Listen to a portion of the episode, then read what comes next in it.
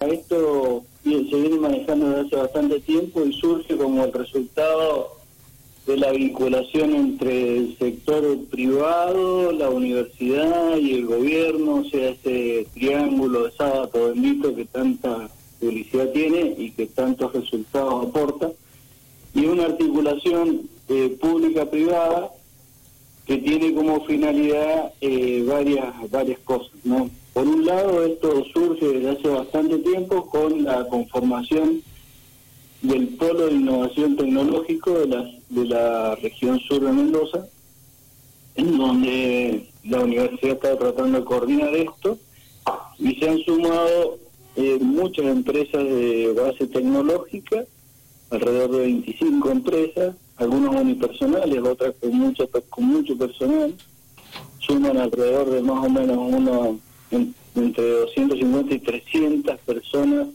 abocadas a nuevas tecnologías. Y esto ha dado como resultado la conformación del polo y a partir de allí, este polo que tiene incidencia en los tres departamentos del sur, se ha buscado la posibilidad de generar eh, sedes en cada departamento que den eh, sinergia a estas actividades. Hola, Felipe. Sí, ahí están, sí, sí. Eh, bueno, eh, usted nos decía, ¿no? Hace bastante tiempo que ya está funcionando. Eh, ¿Cuáles serían los objetivos, como para ser un poco claros ya, que, tendría ¿no? este Parque de Innovación Tecnológico aquí en el departamento? El Parque de Innovación sería, en nuestro departamento, tendría como objetivos claros, digamos, el buscar un ámbito de referencia en las actividades relacionadas con la economía del conocimiento. Eh, que además tenga reconocimiento en la región y que promueva, por supuesto, el talento de la gente que acá está.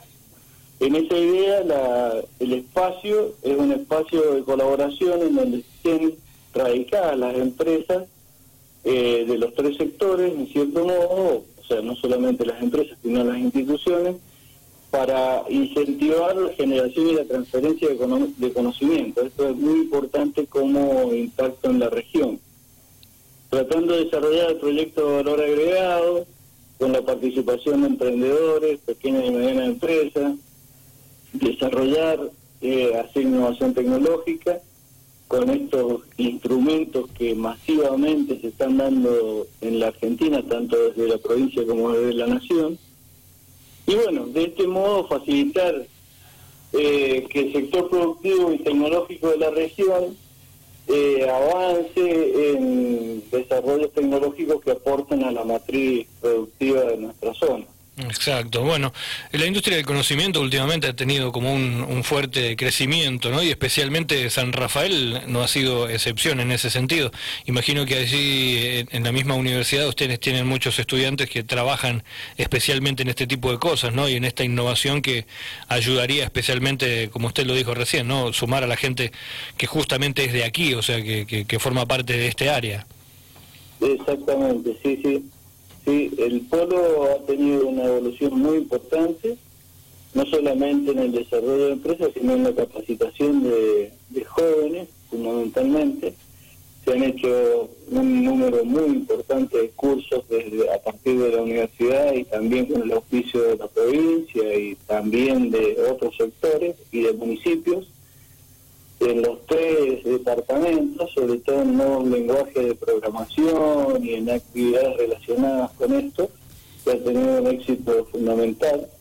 Y esta nueva generación de capacidades y talentos hace que eh, se genere una brecha, y una, no una brecha, sino una posibilidad de desarrollar eh, trabajo eh, bien remunerado y con buenas condiciones que generan un impacto significativo. ¿no?